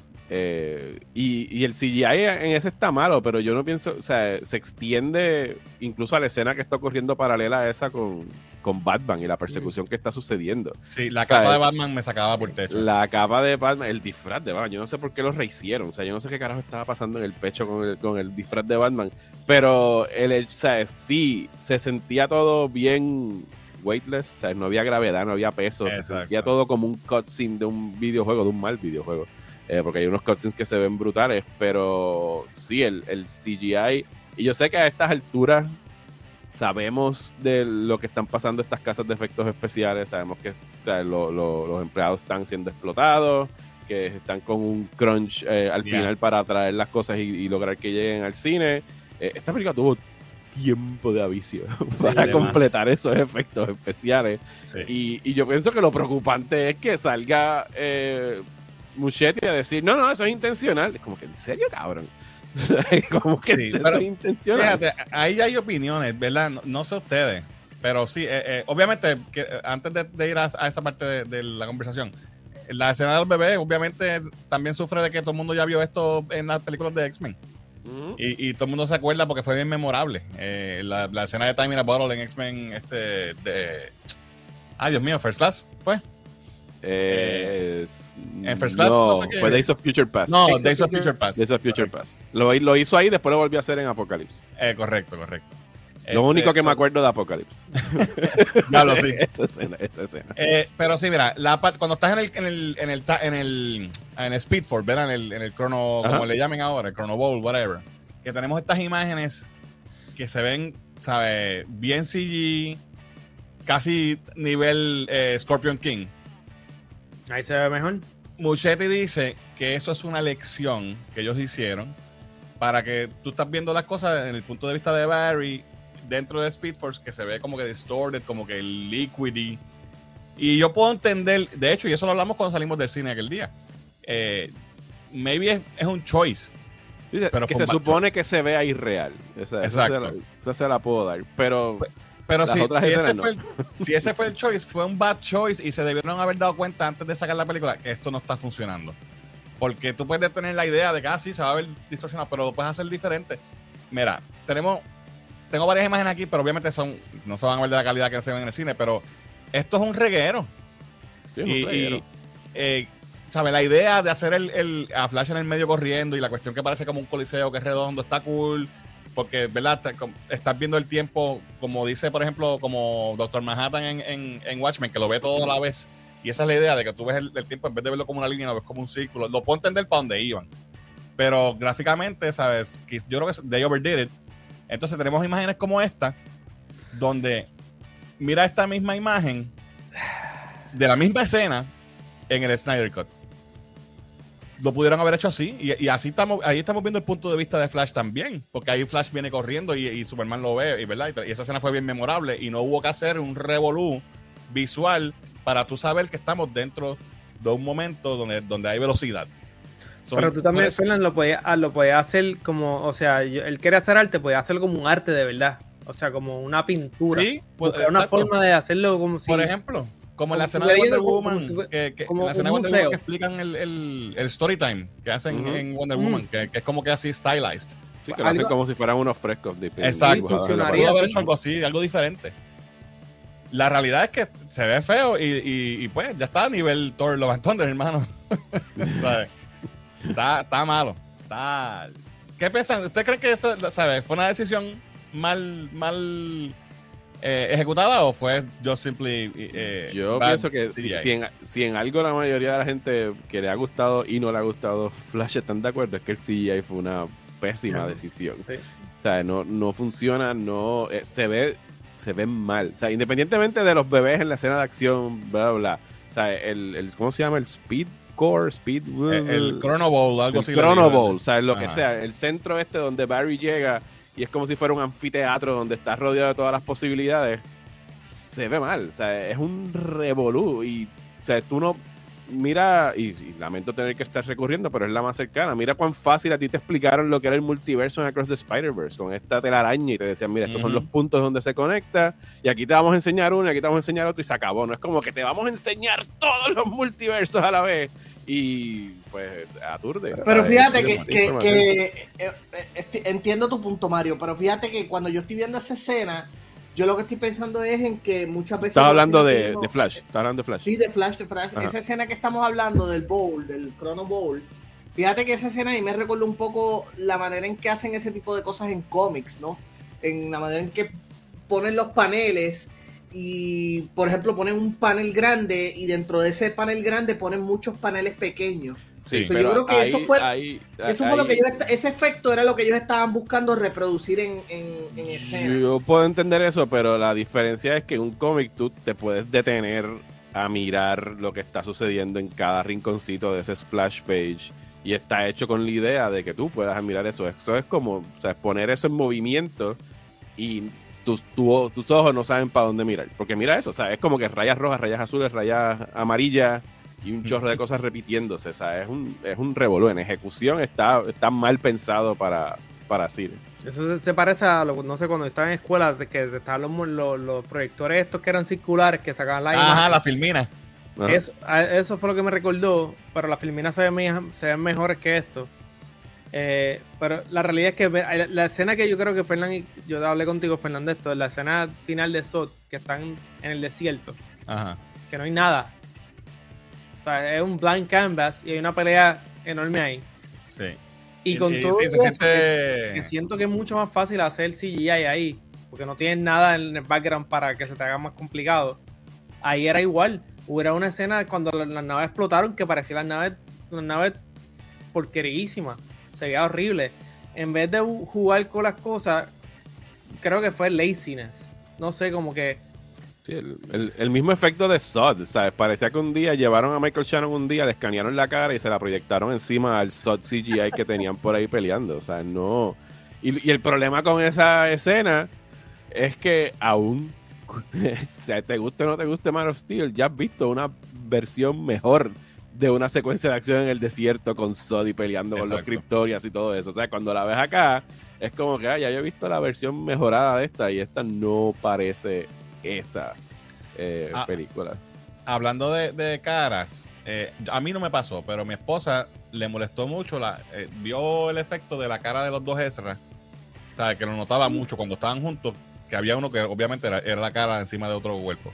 Yo no, Fíjate, a mí ese fue el mejor efecto de la película, era a mí no me molestó. lo lo fácil, lo, lo, lo, transparente que era cuando los dos estaban interactuando. A mí yo no tuve ese problema, fíjate, con esa parte para mí era como si hubieran dos, de verdad. Sí, para mí también. Denny, en lo que estuviste afuera, estábamos hablando de, los efectos. Sí, yo lo estaba siguiendo. Ok, ¿Qué, tú piensas de, lo que dijo Muchetti, de que es una elección que yo sí yo le creo, que es una elección, yo lo que creo es que es una mala elección. ¿Cómo tú le eh, crees eso? yo solo creo. ¿Qué piensas tú? no, no, no, no. Eso, no eso lo sabían ya desde el principio. Nos vendieron, nos vendieron desde marzo que, que el primer corte que enseñaron en CinemaCon estaba, no, había, lo primero que dijeron fue el, el CGI hay que pulirlo. Esta no es la versión final. Eso lo llevan diciendo. El día, el día que tuvimos el screener, que, nosotros fuimos, la del cine me dice, mira, la versión final que van a enviar, ya, esa es la versión que vamos a ver. Ya, esto es lo que va a salir en el cine. dije, nítido. Estamos ready. Y cuando yo me siento a ver esto, estas gráficas de PlayStation 2, yo digo, ¿de qué estamos hablando aquí? Con una película de un presupuesto de 200 millones, este reguero, yo sé que cada cual, ¿verdad? Tiene el Speed Force y esta cuestión de lo que ustedes mencionaron aquí del estadio, es una manera de interpretarlo.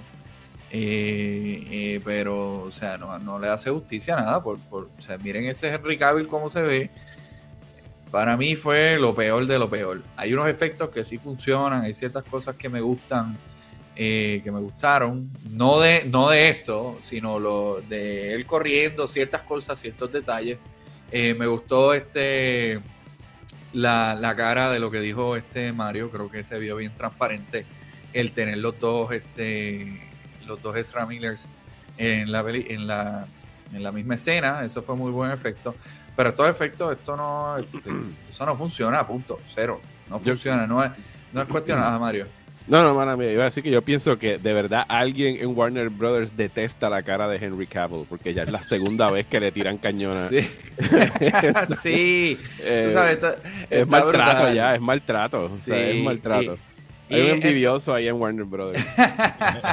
Y entonces, encima de eso, mira qué casualidad, que yo no sé cómo tú le creas a este Fernández, ¿verdad? Yo, yo no sé cómo tú. I do.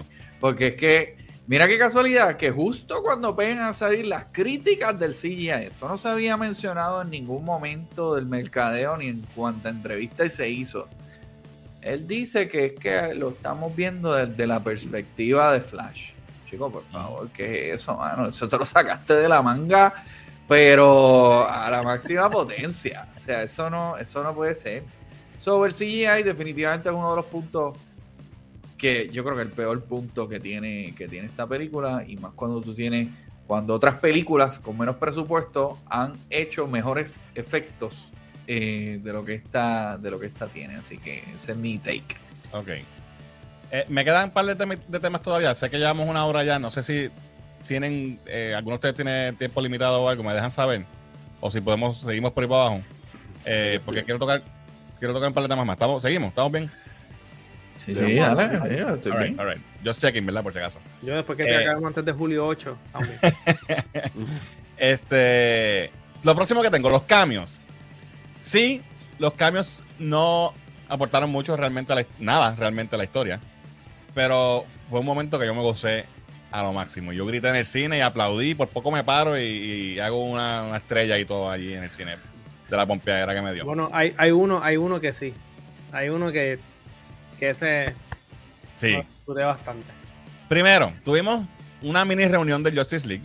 Me encantó ver a Gal Gadot, no, no me la esperaba. De hecho, cuando, cuando él estaba, Batman está guindando en el puente, yo pensé que iba a salir Aquaman. Obviamente estaban, ¿verdad? Sobre el agua. Dije, ah, pues Aquaman va a venir a salvarlo. Y cuando vi que salió el Last of Truth, dije, ah, qué cool. Y entonces ya salió ella y pusieron la musiquita de ella de siempre y todo eso estuvo súper chévere.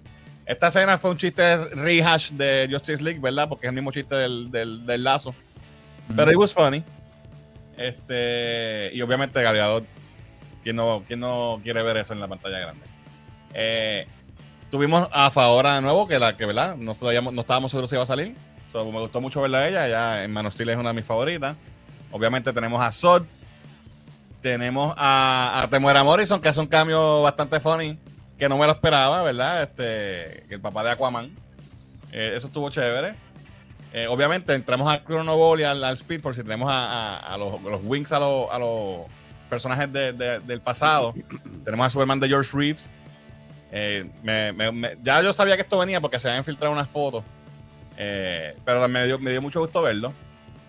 Esto estuvo medio weird porque quisieron hacer un wink al Flash de, de, los Golden Age. Y eso nunca salió en ninguna película. Entonces cogieron esta imagen que parece ser el Flash de este, este muchacho, no me acuerdo el nombre de la hora. Sí, sí, sí. Pero él, mismo dijo que él mismo dijo que él no salió en la película, que él no filmó nada. So, parece que tomaron una imagen de la serie de Flash y la, y la pusieron ahí.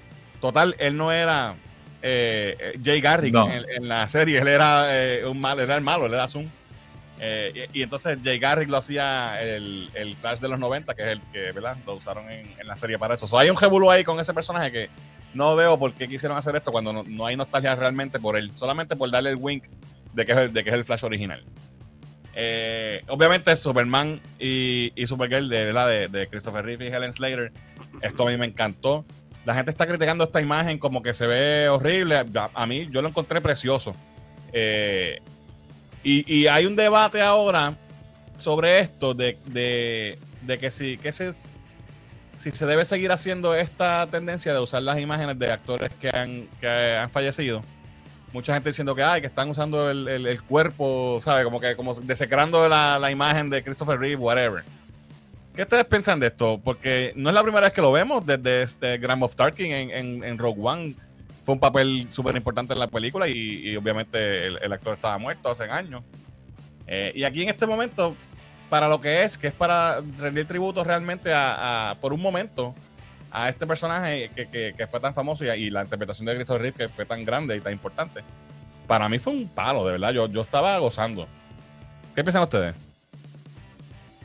Eh, a mí pues, los cambios estuvieron bufiados. O sea, estuvieron cool. Eh, no aportaron absolutamente nada. Simplemente fue un fanservice a, a, la gente. sí, me, claro, me gustó mucho todo, todo lo que usaron. La parte me, vaciló muchísimo este Nicolas Cage, eh, o por lo menos el modelo 3D que utilizaron de, Nicolas Cage. Eh, eso fue un vacilón. El 75% de las personas no va a entender por qué Nicolas Cage eh, ¿verdad? sale. Esto es puro, puro persona que conoce la historia de que Nicolas Cage en algún momento se consideró para ser este Superman. Este, so, yo creo que estuvo bien. Mi único, mi única queja tal vez es si lo hiciste todo en CGI, ¿por qué no incluiste, que esto ya lo mencioné, al Flash de la serie y, al Flash de los 90, que yo creo que no salió tampoco. Este, no, no salió, de haber salido. John Wesley Shipp de haber salido. ¿cómo, ¿Cómo un Flash tan icónico en la serie de los 90 eh, no sale? O sea, no lo incluiste. Si ya lo hiciste todo CGI, pues mira, usa dos modelos y incluyete dos más y ya. Sácate a dos Superman que no tienen nada que ver. y, yo, y ya lo tú sabes. Yo, yo creo, y, y, esto soy yo, aquí, ¿verdad? Hay muchísimas razones por las cuales ellos no incluyeron a Grant Gustin y a John Wesley Shipp. Primero porque quizás este entendían que ya era hora de pasar esa página. Eh, quizás fue por eso pero quizás porque no los compararan con Spider-Man, con la estrategia de, ah, pues en Spider-Man trajiste a los otros dos, pues van a decir que estamos copiando directamente esto al traer a estos otros dos Flash. Puede haber sido una de esas razones, ¿verdad? Eh, puede ser algo tan, tan sencillo como que Ezra Miller dijo, yo no quiero a nadie más vestido de Flash en mi película, yo soy Flash y se acabó. Es más, dos veces Flash tú sabes, este pudo haber sido algo como eso. Pero sobre la cuestión de, utilizar a, Christopher Reeve, a Helen Slater, yo estoy seguro que eso lo hacen con permiso de la familia. Y la familia cogieron un par de chavitos ahí, así que eso es positivo. no me molesta. Eh, Helen Slater cogió un par de chavitos ahí, la familia de Christopher Reeve cogió un par de chavitos ahí, así que no me parece, a menos que tú me digas que lo hicieron por sus pantalones y, no le dieron ningún tipo de, aviso ni recompensación a, a la familia, pues ahí yo voy a pelear. Pero aparte de eso, pues que lo hagan. Segundo, este lo de Nicolas Cage, y es que quiero mencionar que no solamente sale Nicolas Cage, la araña. La araña. Y, y, eso fue, eso sí que es tan nicho que me gustó porque era como que esta cuestión de, de un guiñito a los fans hardcore, hardcore, o sea, porque ¿Cuánta gente fuera de nuestro grupo puede haber escuchado, haber visto esa entrevista de Kevin Smith? ¿Entiendes? Es algo tan y tan nicho que yo lo aprecio como de fan a fan, ¿entiendes? O sea, e-, eso fue, para mí fue lo favorito. Hoy, lo más que me gustó de ver. Yo, yo gocé cuando salió Nicolas Cage. By the way, fue el, cambio que más protagonismo tuvo fue el de él, porque él estaba peleando y tiró el hit vision y todo. Y cuando yo vi la araña yo grité, la araña, puñeta, la araña, porque es que, ¿quién se esperaba eso? Entonces, el que sabe la historia, ¿verdad? Para los que no sepan, cuando estaban haciendo, ¿verdad? Iban a hacer Superman Lives, que es la película que Nicolas Cage iba a hacer Superman, el productor, que era John Peters, si no me equivoco, eh, estaba antojado de que hubiera una araña al final de la película, que Superman tiene que pelear con una araña gigante. Y, y, Kevin Smith, que es quien estaba escribiendo el libreto, dice, ok, está bien, pues dale, y le pone la araña. La película nunca se dio y se, quedó eso en el tintero, ¿verdad? Cuando John Peters produce su próxima película, es Wild Wild West con eh, Will Smith, y al final pelean con una araña gigante porque el tipo estaba obsesionado. Entonces, cuando yo veo a este, a este eh, cambio que está peleando con la araña, para mí eso fue tan brutal, ¿sabes? Me volví loco. Pero obviamente, nadie sabe eso.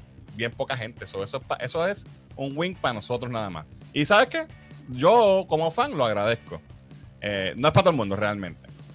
Este, pero me encantó ese, ese cambio. ¿Alguien más quiere mencionar algo de los cambios? Ah, y, con esto, esto, sorry, lo que dije ahorita de que yo creo que ellos no quisieron ser, no quisieron ver como que estaban copiando de Spider-Man, pero quizás lo estaban planeando desde antes de Spider-Man. Porque como mencionan en los comentarios, Ezra Miller salió en el Flash de CW.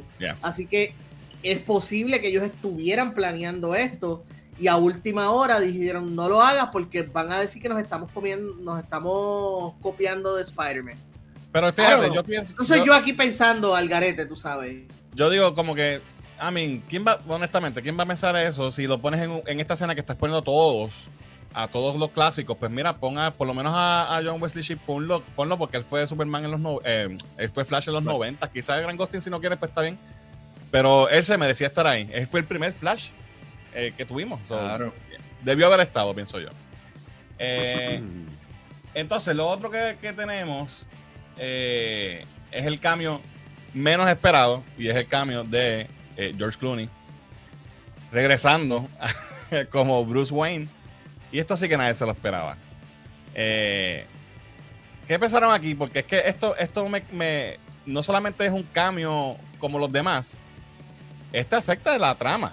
Este afecta cómo termina la película, afecta al final, la, cambia. De hecho, eh, la gente que fue a CinemaCon, estuve viendo una entrevista con una persona que fue a CinemaCon al, al screening y la película que ellos vieron allí no sale George Clooney. Al final, cuando sale, llega Batman y abre la puerta, se ve más que, que, se va a bajar alguien, pero y, y, y dice, Who the fuck are you? Pero nunca ponen quién es. Y yo creo que ese, ese final funciona mejor que traer a George Clooney, porque, ¿sabes? Todo el mundo dice, wow, todo el mundo se sorprendió, ah, qué funny, George Clooney, que todo el mundo sabe que es el peor Batman de todos. Pero entonces, ¿qué significa esto? ¿Sabes? Porque o el universo continúa y este es el Batman de ahora para adelante, que lo dudo, pero no me contesta si sí o si no. Eh, o sea, este podría ser el Batman del DCU, este podría ser el Batman que va a salir en, en, en, en Brave and the Bold, que va a tener eh, a Damian, porque entonces ya, tenemos un Batman que yo puedo creerle que tiene hijos, ¿verdad? Si me ponen un Batman muy joven con Damian que es teenager, pues tiene que ser alguien que sea un poco más mayor. hay muchas preguntas. Yo no creo que sea likely que él se quede, obviamente. Pero el, final te, te tira una curva. Entonces, yo creo que eso afecta a la percepción de la gente de la película, porque muchas veces tú sales del cine y lo más. si el final fue una mierda, eso es lo que tú sales recordando. So, vamos a hablar del final. ¿Qué les pareció el final de, de, la película, especialmente con este twist de, de este George Clooney. Cuéntenme. Eh, yo pienso que la inclusión de George Clooney significa lo mismo que todas las otros cambios e inclusiones que hay en el resto de la película, que es que no significan nada. Es simple y sencillamente que tenemos que coger prestado de todo lo que tengamos, tenemos que revivir muertos de ser necesario, tenemos que crear ese eso mismo que está sucediendo, generar conversación sobre qué significa esto para el DCU. No significa nada, o sea, porque o sea, nosotros sabemos que todas estas películas pues son un negocio, son un negocio bien lucrativo para estas compañías, pero la magia siempre está eh, para mí en tú lograr difuminar eso y esconder el hecho de que estamos viendo maquinaciones corporativas en todo momento algo que afecta mucho a estas películas es que se cubren más que ninguna otra por medios como este y páginas que están dedicadas a cubrir todo lo que está pasando en el geek culture. Y, tú sabes, ah, bueno, pues el contrato de aquella se está acabando, que quiere decir que probablemente la maten, que no va a regresar porque se le acabaron el deal que tenía con las seis películas. O sea, sabemos demasiado acerca de estas películas. Y, en esta en específico de, de Flash, yo de verdad pienso, o sea, para mí se vio demasiado los tentáculos de Warner Brothers. O sea, ese final con donde van a todas estas esferas de diferentes multiversos, para mí era como estar viendo un anuncio de Warner Brothers. Como que mira toda nuestra historia con los superhéroes. Aquí tienes un clip de Adam West, aquí tienes un clip de, de, Christopher Reeves. O sea, que para mí se sintieron súper huecos porque era el equivalente a hacer una presentación en PowerPoint. ¿sabes? Era como, al final pudieron haber puesto como que, pues aquí hay una foto de Christopher Reeve, ¿se acuerdan de él, verdad? Ok, aquí hay una foto de Adam West. Este es Adam West, gente, griten ahora, griten, es Adam West. Y ahora vamos a poner una de George Reeves.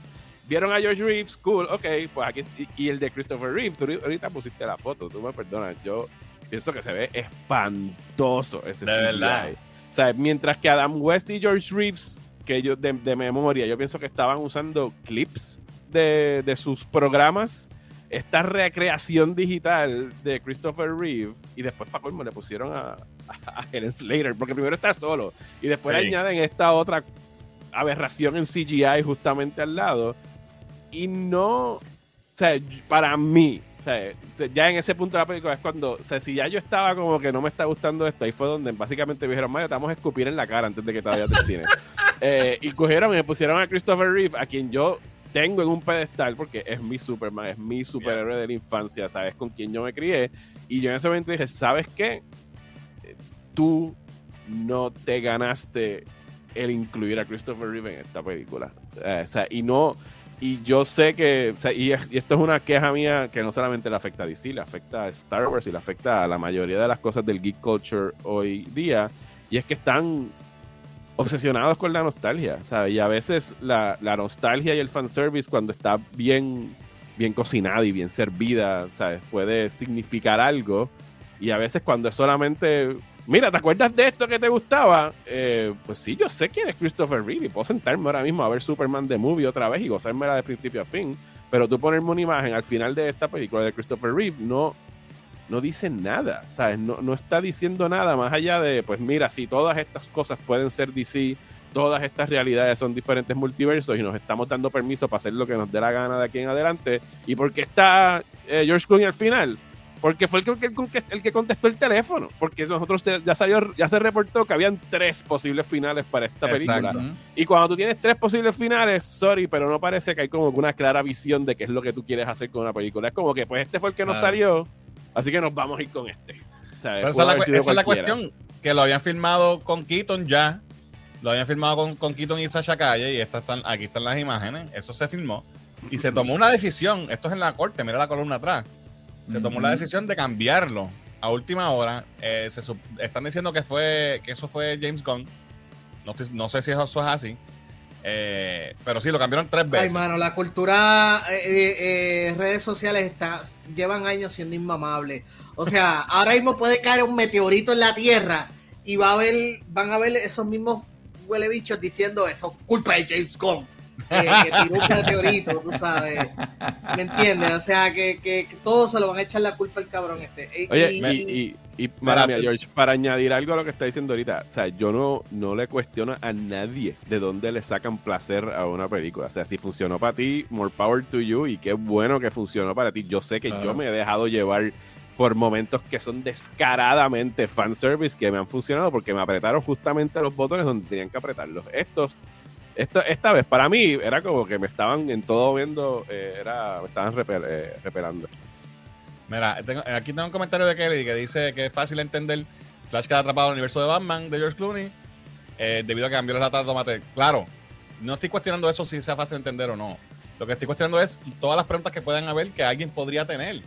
Porque obviamente sí, al mover las latas para salvar a su papá, que vamos a hablar de eso ya mismo, eh, cambió el universo, fine, eso se entiende, pero las repercusiones de esto, ¿qué es? ¿Qué significa para el resto del universo?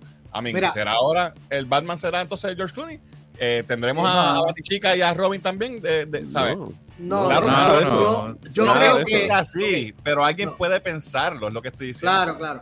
Yo creo que este final y... Pero una pregunta, antes de continuar con eso, ah. porque aquí yo tengo uno de yo tengo mi, mi interpretación de lo que estamos viendo y a lo mejor tú tienes otra. Para ti, Michael Keaton en esta película, ¿es el Bruce Wayne de Tim Burton, porque para mí no lo es. Para mí es otra versión en el multiverso que se parece al Michael Keaton de Tim Burton, pero no es. O sea, no es una continuidad de Batman Returns. Para mí no lo es. Pues sí. Tú, dices en, tono, porque es que no, hay ese, ese Michael, ese Batman, ese Bruce Wayne que estamos viendo en esa mansión, es para ti el Bruce Wayne de Tim Burton. O sea, Barry se metió en el mundo de Tim Burton en esta película. No, no veo nada que me diga que no. porque para mí no lo es. O sea, no, no, no machea. porque no machea en, o sea, no machea en términos obviamente estéticos ni de estilo, pero que no concordarían con, con, con nada de lo que está yo encontré bastante, mira, yo encontré bastante match, por ejemplo. Eh, obviamente recrearon la usaron la misma mansión de nuevo, recrearon la cocina y todo eso para dejarnos saber que es por lo menos la misma casa. Eh, la cuestión de, él cuando está peleando eh, o, en las escenas de acción que usa la tecnología y tiene tecnología todavía del flip phone y le pide el peso para saber si esas son cosas que lo atan, aparte de los catchphrases, ¿verdad? Que, que el de Get Not fue estúpido que lo usaran y eso, pero no, no hay nada que de lo que yo vi que me diga, esto es un Keaton totalmente diferente. Esto es un Keaton para mí, 30 años removido de la última vez que lo vimos, que puede haber pasado un sinnúmero de cosas que lo, que lo, hacen actual quizás de forma diferente en algunas cosas. Y él mismo menciona, pues, ya, como quien dice, este Keaton ganó. Él se retiró porque Gotham ya es safe. Pues no veo por qué no creerlo. O sea, no, no hubo nada que me dijera a mí, son dos Keatons diferentes. Pero es que si, si, si partimos de la premisa de que lo es, entonces quiere decir que George Clooney es el mismo Batman de las películas de Schumacher. o sea, y por eso es la incongruencia de. Por eso es que se nota el arroz con culo que tenían haciendo este Sí, multiverso, sí, sí, porque sí. era, Sí. vamos a coger lo que funcione independientemente de que tenga sentido o no. O sea que si el, si el Keaton es el Keaton, pues entonces el Clooney tiene que ser el Clooney. lo que Y- pasa es que Keaton, lo que pasa es que Keaton y Clooney se supone que son el mismo Batman. Porque esa serie nunca Exacto. hizo una diferencia, de esas películas no hubo una diferencia de que de- nadie dijo nunca, este es otro Batman, siempre Vamos a tener que hacer todo un episodio del multiverso de las Claro. Batman de los 90. Nada más que para. Claro, lo, lo que pasa es que en aquellos tiempos no era tan importante la No, No, no era para nada importante. No era un issue, ¿entiendes? Este, Éramos pero- mejores fans y mejores personas cuando no nos importaban estas mierdas y no teníamos Éramos que aquí felices a y no lo Éramos sabíamos. felices. Sí. Era como que mi película de Batman y ya, no, no me importa quién es Batman ni que se vea Mira. más colorida ni nada. De, eh, Fernán, yo creo mi, mi- mi- sobre lo del, lo del final con George Clooney. Yo creo, en inglés hay una frase, yo no sé cómo se traduzca, o sea, es- es- que dicen, they wanted their cake and eat it too. O sea, Sí. ellos querían tenerlo todo, no querían renunciar, querían empezar el universo desde cero, pero también querían mantener esto. ¿Por qué razón? No sé, honestamente no, no me cuadra por qué. Eh, porque ellos bien podrían haber establecido que una vez que el universo empieza desde cero, algunas cosas van a ser parecidas, otras no. Y con eso nos quedábamos felices. Olvídate. ¿Cuánta gente está peleando porque eh, J.K. Simmons está haciendo de J. Jonah Jameson? Nadie. Nadie, tú sabes. Y, y- Porque le queda que- cabrón. Porque le Bueno, queda porque, cabrón. porque J.K. Simmons es un Nexus Being, que es el mismo. Exacto. Eso está Entonces- establecido, ya eso es canon. Mira, Alfred. Angelus lo dice, eh, el Batman es, es el Alfredverse, El- porque el, último, el único que se quedó todo el tiempo fue Alfred. Ah, Eh, exacto, es el es mismo verdad. Y el, Alfred. y el comisionado también fue el mismo actor. Este, pero, pero lo que yo me refiero, por ejemplo, es que, que querían, quisieron quedarse, en vez de empezar desde cero, hacer borrón nuevo, pues como querían usar algunos actores, quizás tenían esa intención de usar algunos actores, pues no quisieron pasar la página. Entonces lo dejaron en esta cuestión de que vamos a tener un nuevo universo, pero este otro universo sigue existiendo al garete. Pero como no queremos, pero como ya Ben Affleck no va a ser Batman, ahora vamos a tener, ese otro universo va a existir con otro Batman. Pero, estamos claros que después de este fin de semana se acabó, ¿verdad? Yes, yes. Oh, sí, Ok, ok, está bien. Digo, porque yo no pienso que por más planes que ellos tengan de hacer otra, esto se acabó, ¿sabes? Esta No, no. fase de DC se acabó. Lo único era- de enterrar este fin de Lo, lo único que puede ser ah, mal sí. era si hacía chavo bien cabrón, pero... Ajá, Pero, tenía sea, que ser un palo sorpresa de como que ah, no, viene. ¿En o sea, qué, en qué caería Aquaman y esto? Aquaman, Aquaman. Lo, lo curaron al final en el post-credit cuando Barry le dice como que mira, todo se vale y tú siempre eres Arthur y no Exacto. importa, tú De hecho, siendo Arthur. Ese O sea, after credit está, está ahí nada más que para... eh, eh, Para a- excusar asegurar el trabajo a sí, para excusar a Aquaman. Para asegurar el trabajo a Momoa. Tú eres el mismo siempre, no importa. Si cambiamos de universo, tú te quedas. Eso fue lo que hicieron. Quiero moverme a, a- al último que tengo, que, que es eh, la, la interpretación de, de, de- obviamente, de Flash por Ezra Miller, porque para mí, él hizo un buen trabajo, muy buen trabajo. de hecho, me sorprendió. Yo nunca he pensado que este tipo es tremendo actor. Eh, todavía no lo pienso, pero me gustó su, su trabajo como, como Flash en esta película, como, como Barry Allen. Eh, haciendo la, ¿verdad? La, la salvedad de que el Barry Allen de, de Ezra Miller no tiene nada que ver con el, con el Barry Allen de los cómics como lo conocemos. Para mí es más, es más eh, parecido en tono a Wally West, que es más jovial y más comiquito que el mismo Barry.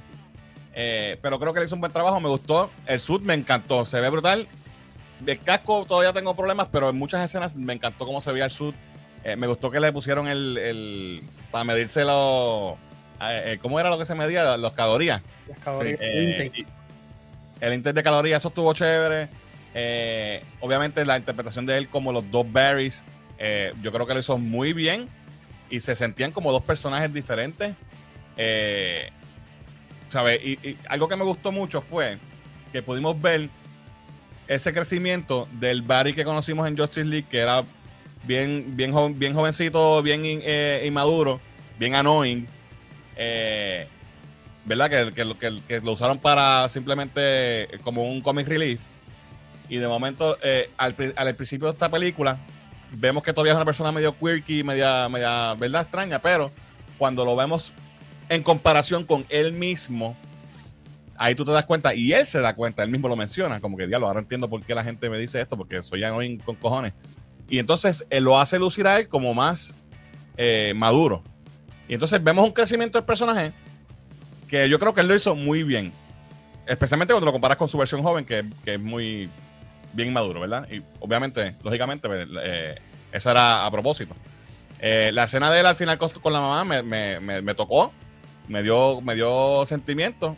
eso lo vendió muy bien. Sin embargo, la escena final cuando él decide cambiar los potes de, de la de la tablilla en el supermercado, yo creo que fue un error. No solamente porque se presta para este final con el George Clooney, que yo creo que fue un, error también, sino que el crecimiento que él tuvo como personaje lo perdimos porque no aprendió nada. Toda la trama de la película es que él se mete en un problema cabrón por ir a cambiar el pasado por salvar a su mamá. Y todo lo que pasa. Y entonces decide hacer lo mismo otra vez en el final, ¿qué, aprendió él? ¿Cuál fue el crecimiento? Entonces lo dañaste. Y eso me pareció que es un error del libreto. Eh, no sé, ¿qué, piensan ustedes de eso? Eh, yo, creo que eh, él hizo buen trabajo como, como ¿verdad? en su personaje. Estoy de acuerdo con lo que dice. Este, me gustó, ¿verdad? Lo que hizo esa comparación, que literalmente parecían dos personas distintas, esas dos versiones de Barry. Este, así que estuvo, estuvo chévere, creo que hizo buen trabajo. Eh, y estoy de acuerdo con lo que tú dices, que al final te la viste toda la película para regresar otra vez a, salvar, a cometer el mismo error con un, con un pote de, tomate. Eh, de salsa de tomate. Este, aún así, a pesar de que hizo un buen trabajo, eh, mi conclusión es que yo espero ver un nuevo actor como, como Flash no me interesa seguir viendo a este Flash. Yo quisiera ver algo nuevo, algo, un Barry que esté metido en, lo del ser detective. Eh, no sé, que le den ese, ese, ese vibe. Me recuerda mucho, eh, si ellos logran, y esta es una de, las, de mis películas favoritas animadas, si ellos logran replicar eh, lo que ellos hicieron en, en, Flashpoint, en la película animada con ese Barry, eh, yo creo que, esa es la fórmula, la fórmula perfecta para llevar a este personaje a, su máxima expresión.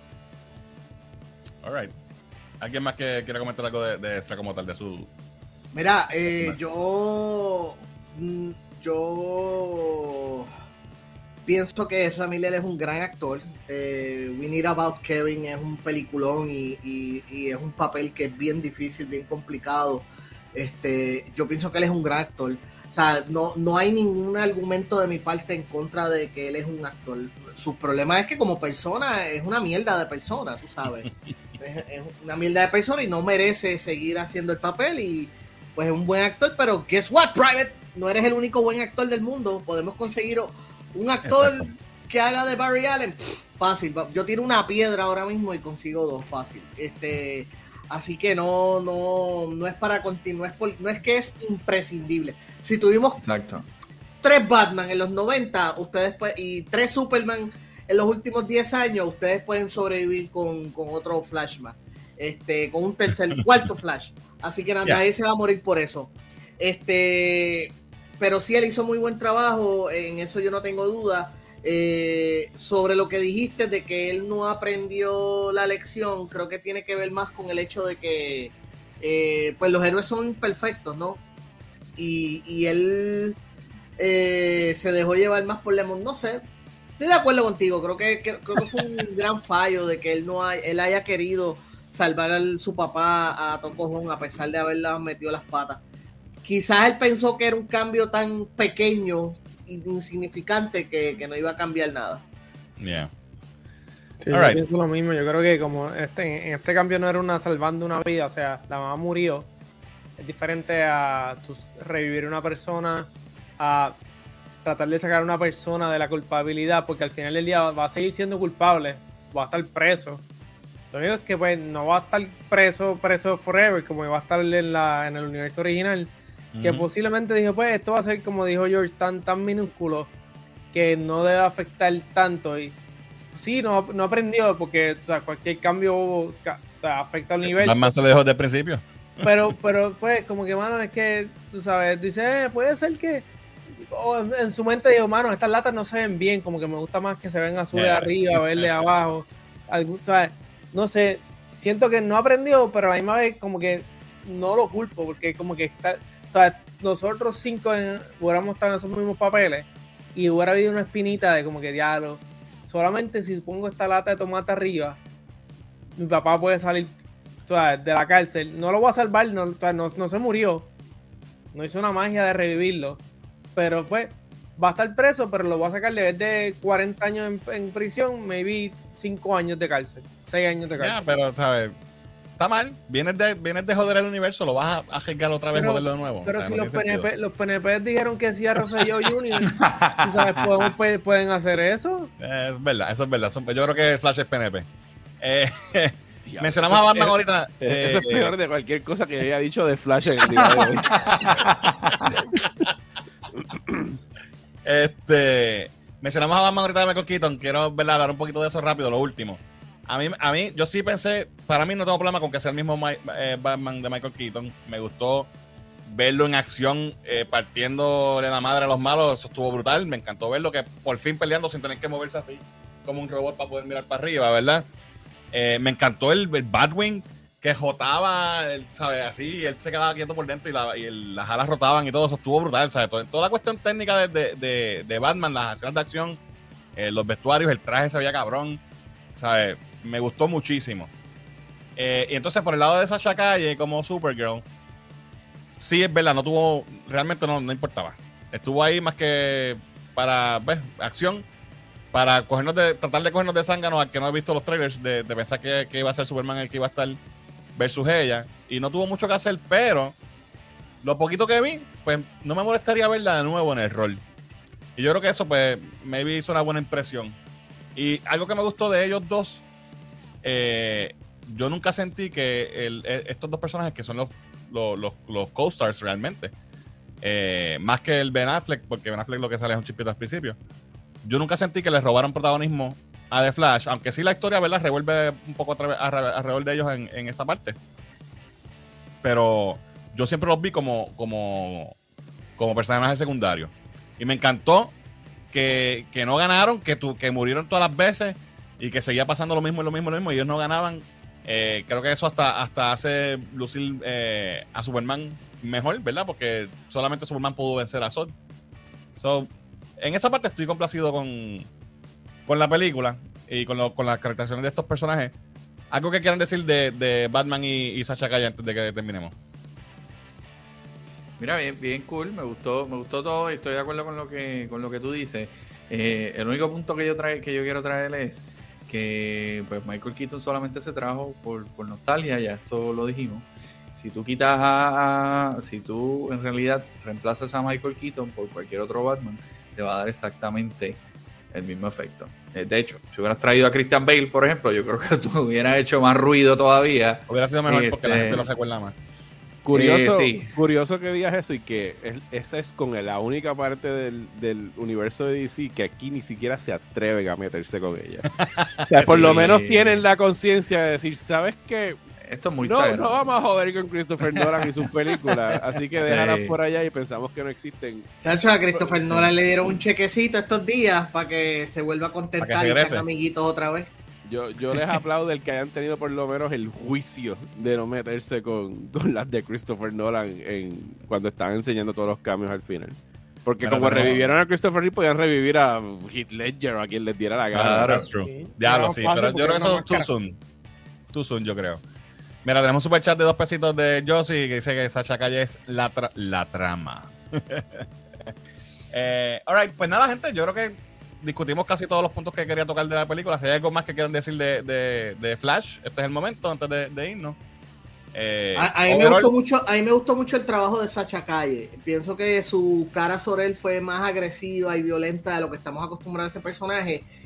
Irónicamente pienso, esperaba más. Yo esperaba que como esta era una Sacha Calle que estuvo capturada por la humanidad por tantos años, este iba a ser una oportunidad de presentar una versión extremadamente, o sea, más agresiva, más violenta de lo que vimos. Pero eventualmente se convirtió pues más o menos en la misma Supergirl que hemos conocido porque le, conmovió que un humano la hubiera salvado. Eh, y eso es lo único. Pero me gustó mucho el trabajo de ella. Creo que tiene una presencia escénica muy buena y, me gustaría que buscaran la manera de que la vuelven a, la vuelvan a traer de alguna forma. Ya. Eh, por último, el, el Ben Affleck de el Batman de Ben Affleck, eh, mi Batman favorito, by the way. Eh, pues, lamentable, ¿verdad? Creo que no estuvo mal, lo que, me encantó la escena de acción con él. Y, lo poquito que hizo, pues me gustó, pero no sé, me hubiese gustado ver más de él.